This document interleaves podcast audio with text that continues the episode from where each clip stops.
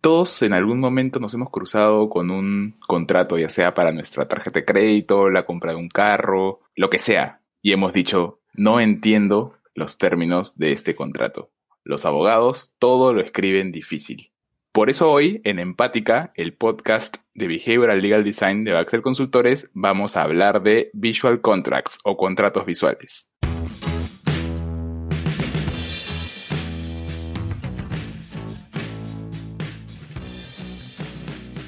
Hola, ¿qué tal? Ya es 2021. Hemos tenido una pausa larga entre el primero y el segundo capítulo por cuestiones logísticas, pero estamos de regreso y hoy día estoy como siempre con Alejandra Infantes, nuestra behavioral legal designer. ¿Cómo estás, Ale? Hola Mario, ¿qué tal? Feliz año, feliz año. feliz ya, año. pasaron, ya pasaron algunos días. 24 días. Así es. Vamos a hablar hoy de visual contracts esto es algo que se está poniendo muy de moda eh, en, el, diseño, en el diseño legal, no solo en el diseño legal, sino en la aproximación que tiene toda esta nueva generación de abogados sobre lo que debe ser el derecho, algo más cercano a las personas. Y, aquí hay algo importante, ¿no? El lenguaje legal es, es necesario, es importante y se ha ido construyendo a medida que los abogados hemos ido descubriendo que la exactitud de las palabras es necesaria para evitar problemas. Pero creo que nos hemos ido un poquito hacia el otro lado, ¿no? Y hemos hecho que se vuelva un lenguaje propio y exclusivo de los abogados y que al final las personas que van a usar esos contratos no los entiendan. Entonces debemos dar un paso atrás para, conociendo ya esos problemas que nos llevaron a este lenguaje difícil, podamos re-redactar los contratos o rediseñar los contratos para hacerlos una mejor herramienta para, para que la gente pueda convivir en sociedad. Cuéntanos un poco más, Ale, ¿cuál es este problema? ¿Qué, qué herramientas tiene? Sí, este, bueno, algo que me pareció curioso cuando abrías el podcast era que todos en algún momento hemos pasado por estos documentos que no terminamos de entender, o incluso los términos y condiciones, ¿no? Que es, eh, o si nos ponemos a preguntarnos cuántas veces hemos leído los términos y condiciones de los contratos de servicios digitales, este, no sé, la verdad creo que son muy pocas personas lo que, que, que lo hacen a conciencia y que terminan de entender.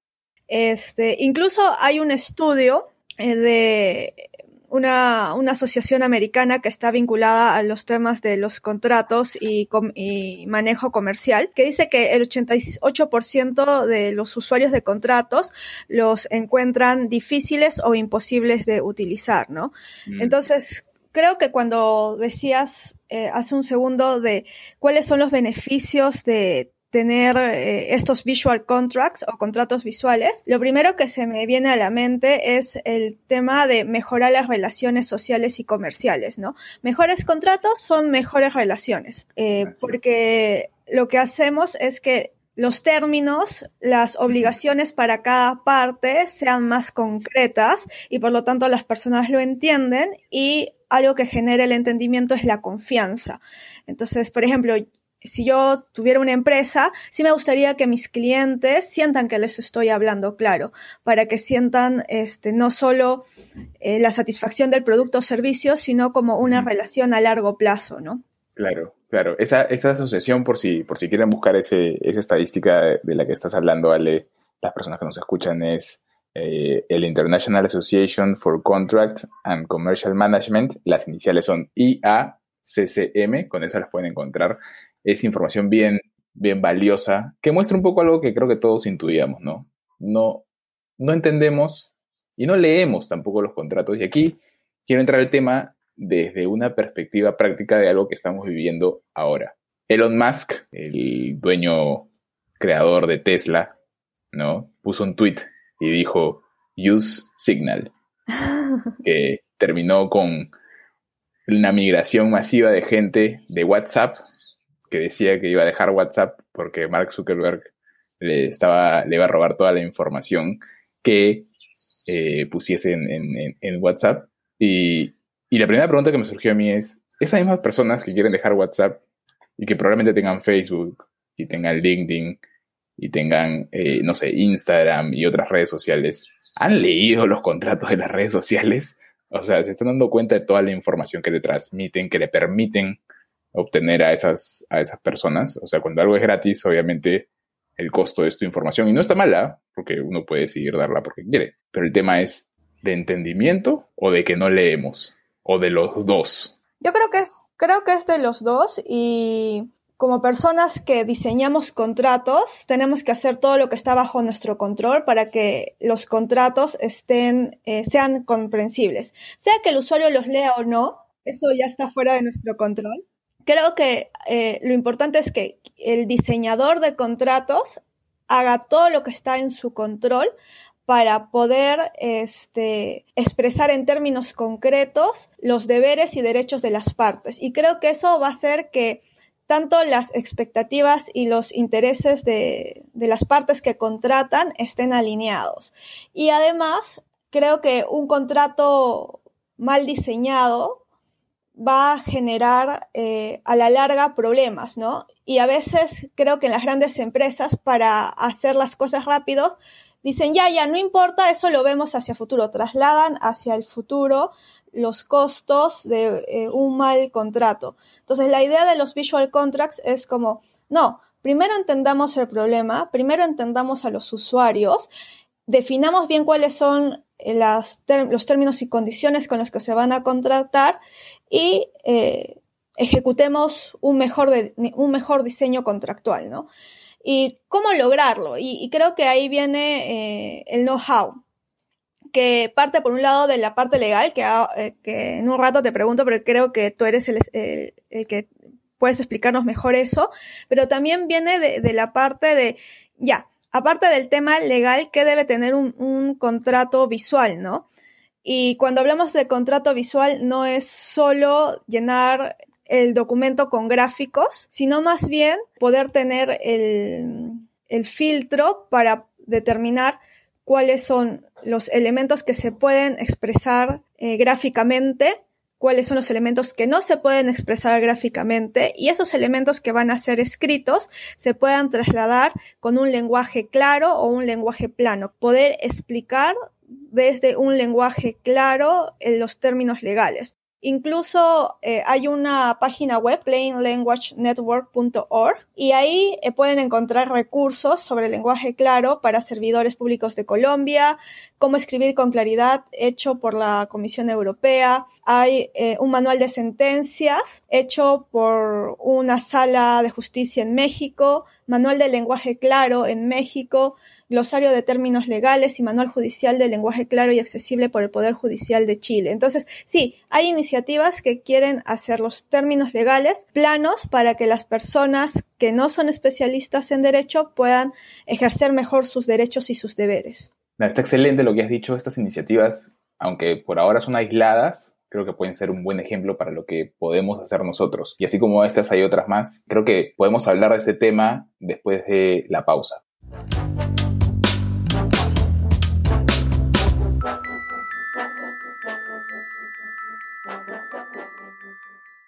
Bueno, estamos de regreso. Eh, a ver, Ale, tú has hablado de algo bien interesante dentro de todo eh, este gran bagaje de nueva información que hay dentro de los visual contracts, que es el lenguaje plano, que lo que yo entiendo simplemente de un uso coloquial de las palabras es simplemente usar lenguaje fácil.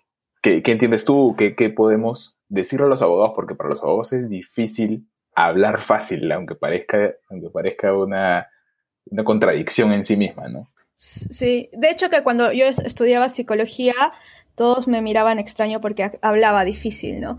Entonces, tener 25 años y estudiar con chicos de 17 es como, ¿por qué habla tan difícil? Y es pues que tengo mi formación en derecho, ¿no? Bueno, ahora, respondiendo eh, lo que me decía sobre el lenguaje eh, claro o plano, eh, básicamente es escribir pensando en el lector, pero pensando en los objetivos que tiene el lector y ayudarlo a poder alcanzarlos, ¿no?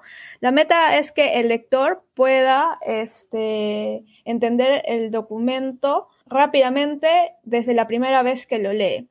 Pero no solo tiene que ver con la lengua, con usar este, términos correctos, amables y una redacción clara, sino también incluye este, el diseño, la disposición gráfica de los elementos, el orden, porque a veces empezamos con el punto A, luego vamos hacia el punto B y luego regresamos al punto A. Entonces, eh, y acá cito a Anna Holtz, que es especialista en diseño legal, Cuando hacemos un documento debemos pensar que es un armario y poner en cada y pensar que los párrafos son como cajones.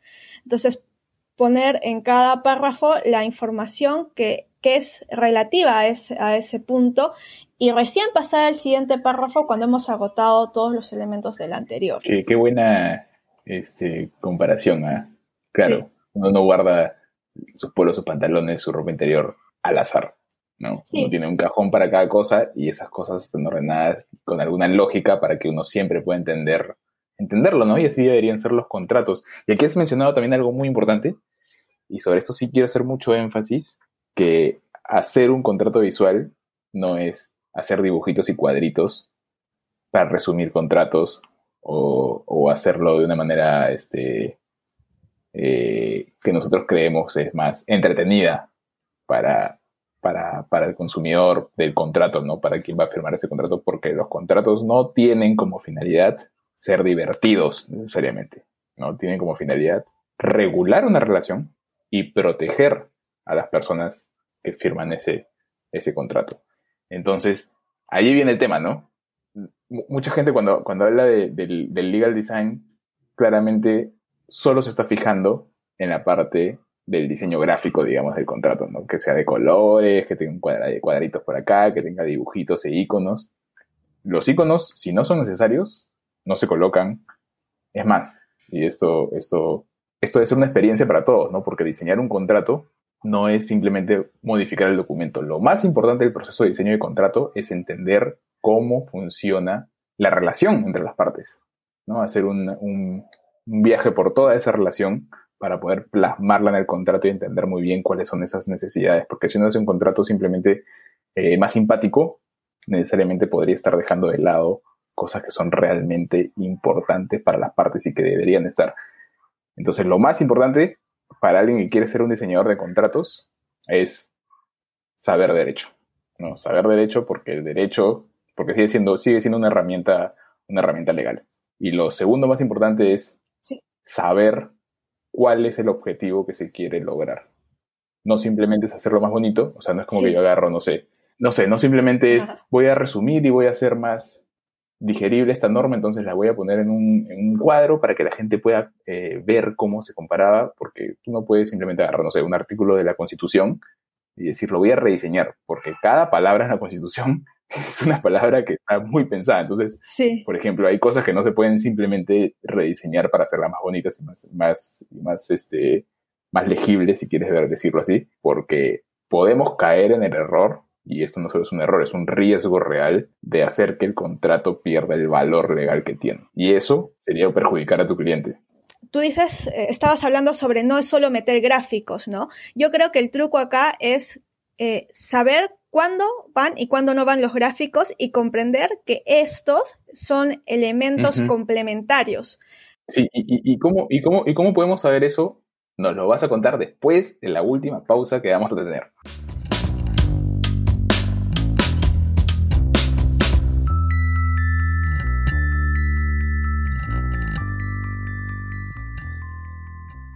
Bueno, regresamos al último bloque.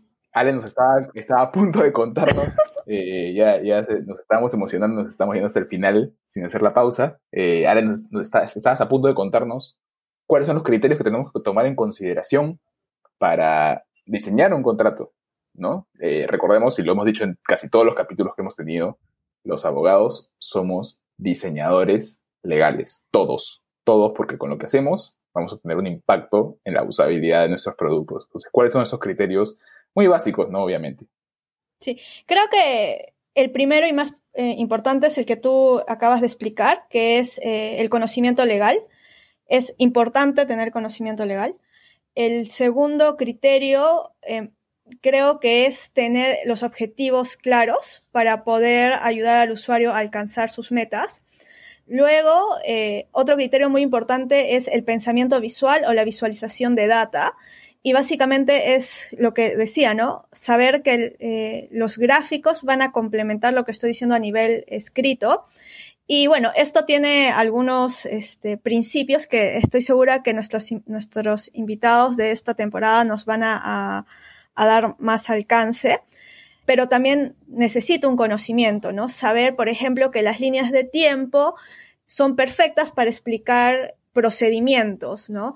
O que tal vez un, gráfico en Pi no es tan bueno como un gráfico de barras eh, en determinados casos. Entonces, eso también necesita práctica y tener en claro qué es lo que quiero explicar. Y el siguiente es el principio de consistencia, que básicamente es eh, darle familiaridad al usuario. Y creo que para poder este, dejar en claro el tema del principio de consistencia, tú nos puedes contar eh, nuestra experiencia con el NDA que alguna vez hicimos. Me parece bien lo que has dicho porque no solo se trata de que la experiencia te da, te da las cosas, te da las herramientas para poder saber cuándo usar, por ejemplo, lo que tú dices, ¿no? un, cuadro en forma de pie o, o unas barras, sino que incluso con esa experiencia que te puede ir guiando en el camino con más luces para no perder tiempo, eh, está el testeo. Nosotros estamos acostumbrados como abogados a que redactamos el contrato y nos parece legalmente completo y ese es el contrato final. Pero utilizamos muy poco las herramientas de, la prueba y el error, ¿no? Este, nosotros cuando hacemos diseño legal e incorporamos nuestro conocimiento legal en los documentos, hacemos exámenes de prueba y error,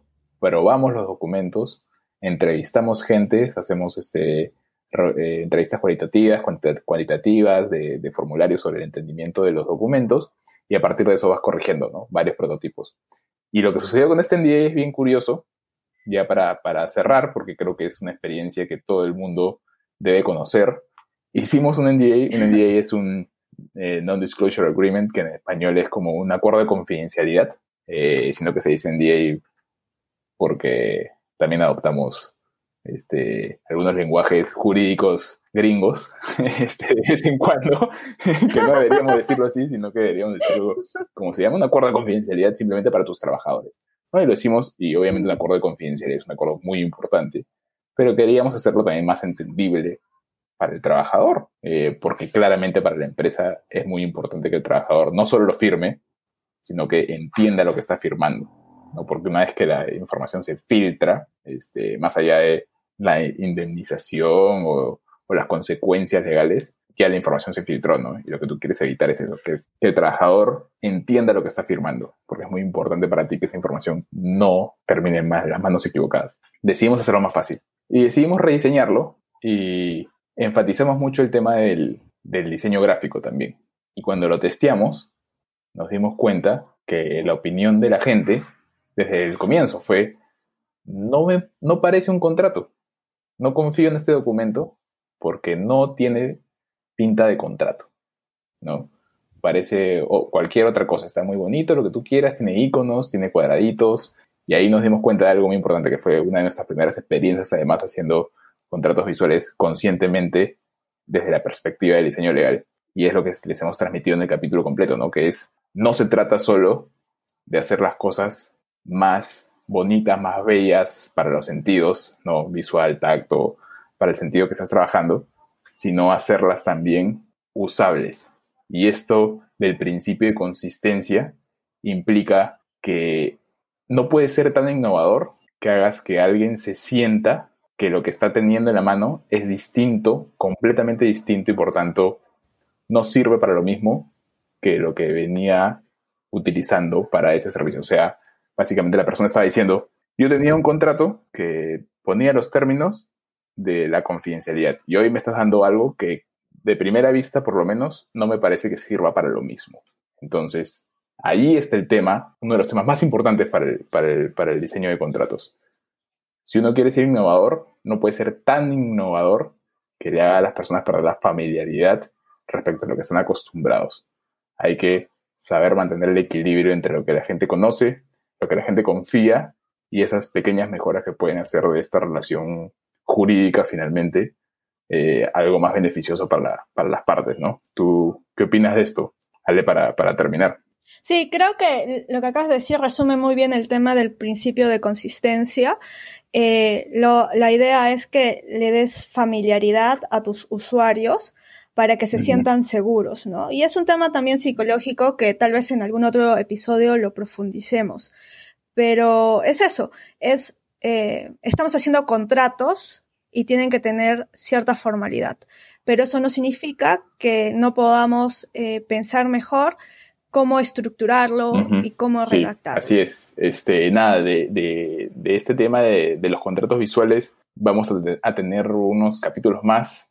Así que este es como una introducción al problema, a los principios necesarios. Creo que en un siguiente capítulo vamos a hablar con, este, con Ana Holtz, esta especialista brasilera.